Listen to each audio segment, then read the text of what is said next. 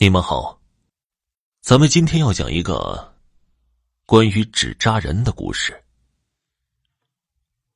老王头从事纸扎行业已经有好几十年了，在他手里的彩纸，只见他双手上下翻飞，一会儿的功夫就给扎出一具完美的纸扎人。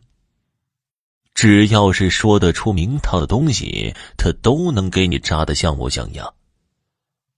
镇上村里都信服他这个手艺，所以一旦有个红白喜事儿，全都会请老王头出马。不过呀，随着日新月异，红事上早已不用纸扎这类的东西了。现在的人都认为纸扎这一行业基本上是跟白事有关，认为此等不祥，生意也就没当年红火了。不过老家人大多迷信，老一辈的人除了丧事外，初一十五、清明、重阳也会用上纸扎用品。老王头年纪是越来越大了，手脚也不太灵活了。这一行业自然就落在他唯一的儿子手里。老王头的儿子叫做王涛，人挺机灵的。对于纸扎这一行业，老王头是一教就会，深得他的真传，这让他内心高兴无比。不过，这王涛可不是老王头的亲生儿子。原来，这老王头倒是有一个儿子的，只是早年死了。这才把王涛捡了回来。这老王头虽然满意这个儿子，不过还是在临终的时候对王涛叮嘱说：“我知道你聪明，但是千万要记住，聪明反被聪明误。”王涛双眼含泪送走了老王头。但是对于老爹临终前的话，他始终是不明白。这人聪明，他不是好事吗？应该。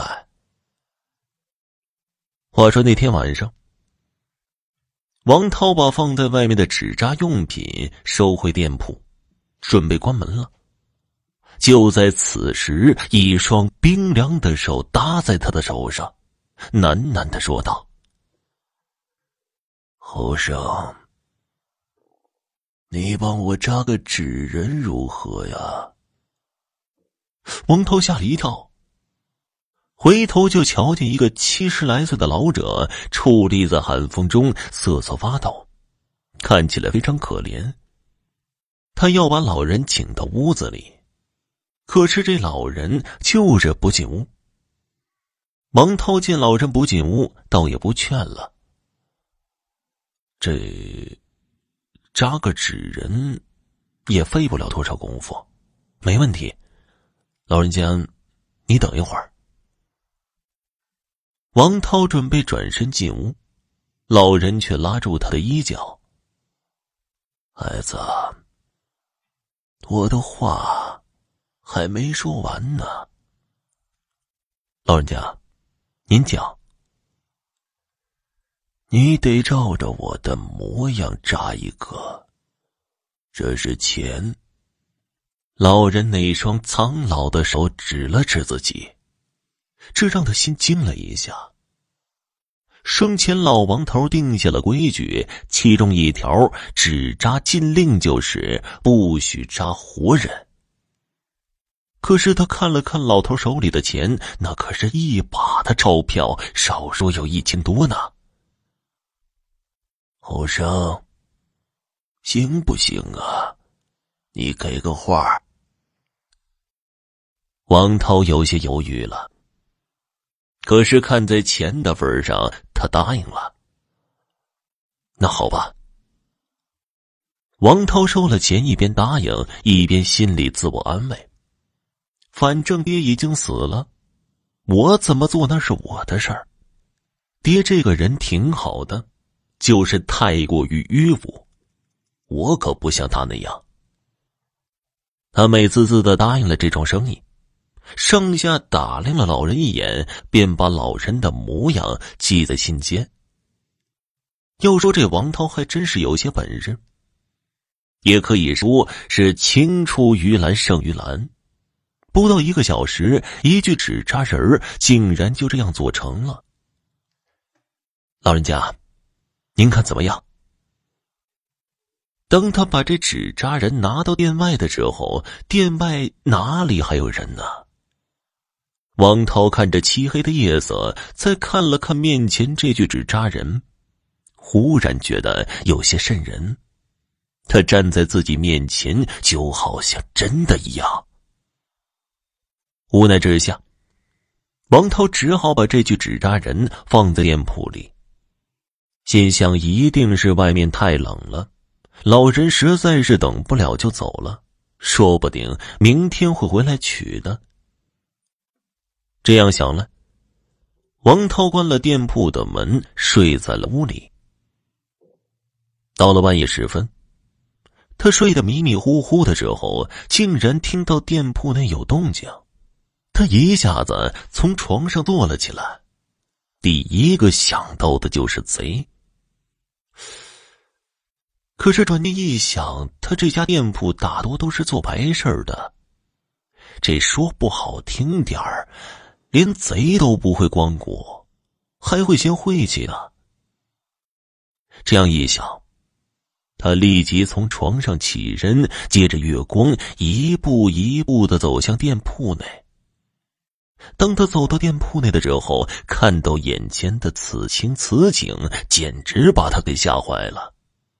店铺内的两具纸扎人竟然活了，他们还在悄悄的对话。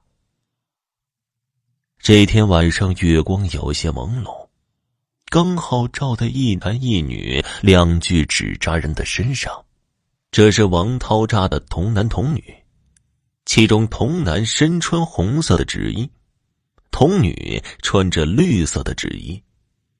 他们身上虽然没动，可是他清楚的看到他们的嘴巴一张一合的，竟然在说话。不过这两个声音实在是太熟悉了，其中一个声音竟然是他死去的爹爹老王头的。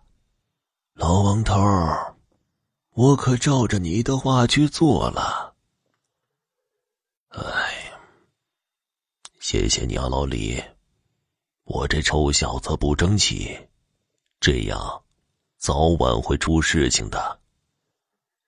这也不能怪你儿子，这世人谁不爱钱呢？就算爱钱，祖宗的规矩可是不能忘，不然到时候出了事儿，那可怎么办呢？王涛听到这里，心里咯噔的一下，心里想着：“我的个天哪！”这不是爹爹和之前让我扎纸人的那个老头吗？这个时候，童男童女也不再说话了，月光也变得微弱下来，童男童女身上又变得漆黑一片。这天晚上，王涛躺在床上，久久不能入睡，因为他想了很多。他从生下来就被亲生父母抛弃。他本是一个可怜的孩子，可是好心的老王头偏偏把他捡回来，含辛茹苦的养大，还教会他一门手艺。如今爹爹尸骨未寒，就不听从爹爹临终的教诲，还要让他老人家在下面操心他自己的事儿。这样想来，他早已泪流满面，湿了枕头。第二天天一亮，王涛立马起身看了看昨晚放在抽屉里的钱，全都变成了冥币，这才相信昨晚看到的一幕竟然是真的。王涛拿起冥币和昨晚扎好的那具纸扎人，拿到老王头的墓前跪了下来，把他们焚烧在了墓前。火光熊熊燃烧，王涛一把鼻涕一把泪的说道：“爹，昨晚幸亏你显灵了，我才知道我做错了。现在我跟你保证，从今以后，我一定遵循规矩，不会再干这些事儿了。很快，纸扎人和明笔在火光中烧成了一把灰。王涛这才擦干眼泪回去了。在回去的路上，他也向老王头生前的好友打听了一下，原来老王头生前有一个好友，的确叫老李。已经死了好几年了。